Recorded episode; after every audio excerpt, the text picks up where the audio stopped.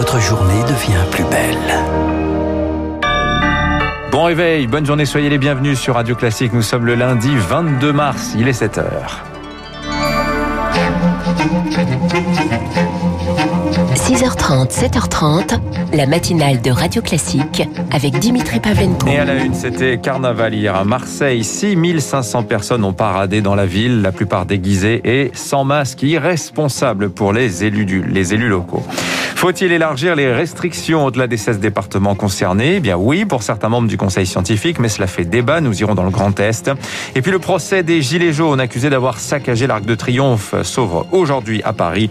Ils sont 10 sur le banc des prévenus, mais aucun meneur.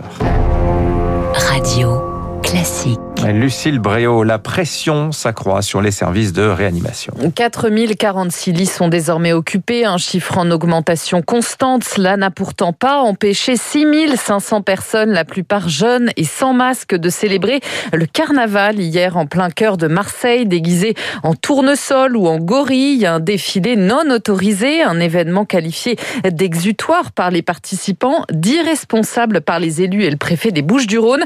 Colère partagée par Rudy Mana, le secrétaire départemental du syndicat de Police Alliance. Pas mal de policiers qui étaient présents sur place. Ils ont été estomaqués par le peu de gens qui avaient des masques. On voit bien que Marseille est en limite de zone rouge. On ne sait pas si on va être confiné comme la région parisienne et la région du Nord ou comme Nice. Et aujourd'hui, on voit 10 500 personnes totalement irresponsables qui agissent comme ça en plein centre-ville de Marseille. On n'est pas loin de toucher le fond, en tout cas, avec ces gens-là. Nous, on veut continuer à avoir une vie et à essayer d'avoir une vie normale le plus rapidement possible. C'est totalement insupportable pour les 860 000 autres Marseillais de voir que 10 000 personnes nous mettent en difficulté. À noter que sept personnes ont été interpellées pour des jets de projectiles contre les forces de l'ordre. Contrairement à Nice, sur la côte d'Azur, Marseille n'est pas concernée par les nouvelles restrictions entrées en vigueur samedi. Toutefois, cela ne pourrait ne pas durer. Certains membres du conseil scientifique pensent déjà au coup d'après, comme l'épidémiologiste Arnaud Fontanet. Pour lui, il faut élargir les restrictions à d'autres régions dès maintenant, avant qu'il ne soit trop tard. Un confinement anticipé qui fait débat, Camille Schmitt. Au CHU de Nancy, dans le Grand Est, la situation est de plus en plus critique. C'est pourquoi, pour Christian Rabot, infectiologue au sein de l'établissement,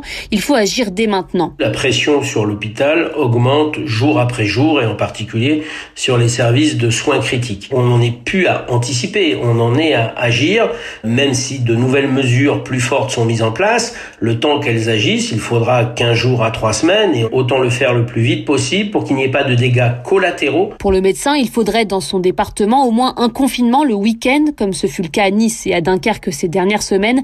Mais pour Valérie Debord, vice-présidente de la région Grand Est, il n'y a pas de raison de durcir les mesures sanitaires. Tant que les chiffres ne sont pas au même niveau que les 16 départements qui sont actuellement confinés, je ne suis pas certaine qu'au regard en plus des considérations économiques que ça génère, que tout ça doit de façon purement préventive être amplifiée. Plus que les restrictions sanitaires, elle estime que l'accent doit être mis avant tout sur la campagne de vaccination. Mais encore faut-il que les précieuses doses soient bien livrées. Thierry Breton, le monsieur vaccin de la Commission européenne, en promet 300 à 350 millions d'ici fin juin. Il était l'invité du journal de 20h de TF1 hier. Il fixe une date symbolique, le 14 juillet, pour atteindre l'immunité collective en Europe. La vaccination en débat aujourd'hui à l'Assemblée nationale. Anne Hidalgo, elle voudrait bien la débrider pour l'ouvrir à tous ceux qui le souhaitent. La maire de Paris qui estime également que le gouvernement aurait pu reconfiner plus tôt la capitale. Elle le dit dans un entretien au journal Sud-Ouest ce matin.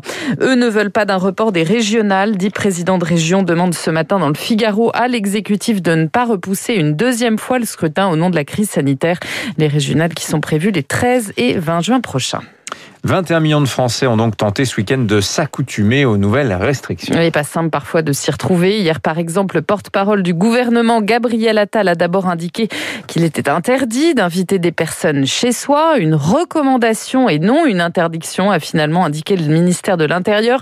Attention à pas ne créer de la confusion pour Stanislas Godon, le délégué général du syndicat Alliance Police. Contrôler chaque pavillon, chaque appartement, c'est impossible dans l'état actuel des effectifs. Ou alors, ça voudrait dire qu'il y aurait un choix politique qui serait fait. On dirait, on supprime des missions régaliennes d'aujourd'hui pour faire de l'application des règles sanitaires.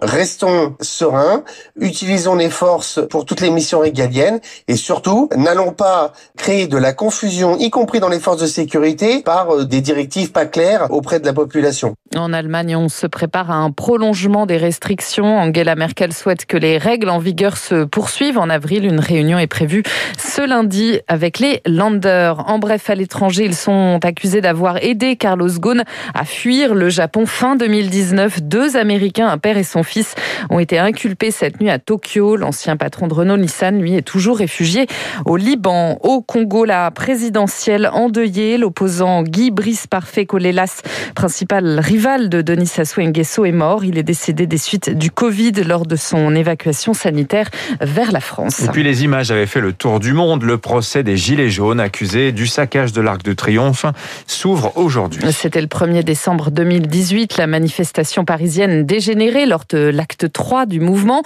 Près de deux ans et demi après les faits, dix personnes sont renvoyées devant la justice jusqu'à vendredi. Un procès à minima, en effet, aucun n'a le profil de meneur Rémi Vallès. Les juges d'instruction l'admettent, les instigateurs, voire les principaux auteurs des dégradations, n'ont pas pu être identifiés. Conséquence, ce sont des suspects loin de répondre au profil de meneurs ou de délinquants qui vont succéder dans le box des prévenus.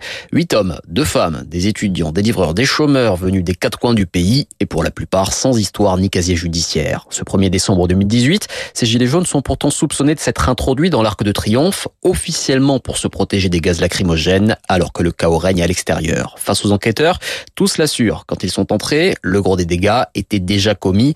Mais à travers des vidéos postées sur Internet, certains sont identifiés en train de dévaliser la boutique de souvenirs du monument, de fracturer une porte à coups d'extincteur ou encore d'endommager des œuvres d'art comme un buste de Marianne.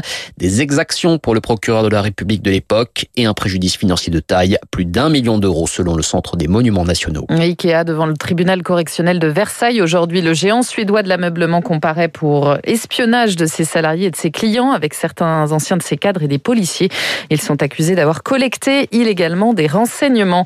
Enfin, le Paris Saint-Germain en tête du classement de la Ligue 1 ce matin grâce à une victoire à Lyon hier, 4 buts à 2 et à la défaite à domicile de Lille face à Nîmes, un but à 1 à 2 pardon. Cela permet au PSG de se hisser sur la première place du podium. Merci Lucille Bréau. Vous revenez tout à l'heure à 8h. Dans un instant, le rappel des titres de l'économie, l'édito de François Vidal, on va parler de la sortie de la France du charbon et puis notre invité dans la foulée, euh, Cyril Chiche, cofondateur PDG de Lydia, l'application de